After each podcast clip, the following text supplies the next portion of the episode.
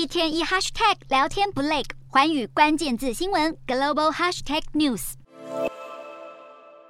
民众在超市里东挑西选，什么都要精打细算。面对不断飙涨的物价，民众只能试图改变自己的购物和饮食习惯。俄罗斯入侵乌克兰，引发燃料价格飙涨，推升欧洲通膨。欧元区八月通膨攀升到百分之九点一，创下一九九七年开始汇整资料以来最高纪录。而欧元区八月能源价格大幅升高百分之三十八点三，食品价格攀升百分之十点六，商品价格上涨百分之五，服务成本则是上扬百分之三点八。面对不断飙涨的通膨，外界预期欧洲央行下周有可能一口气升息三码。而通膨同样袭击土耳其，通膨飙升率刷新二十四年来的纪录。土耳其明年将迎来大选，面对经济成长以及通膨间的权衡，总统埃尔段力挺低利率政策，并仰赖家庭及企业的韧性，因应可能飙超过百分之八十的通货膨胀率。虽然土耳其在民众消费激增的驱动下，第二季 GDP 比去年同期高百分之七点六，较多数国家亮眼。不过，专家指出，已经有迹象显示，这一波经济成长恐怕已经来到尾声。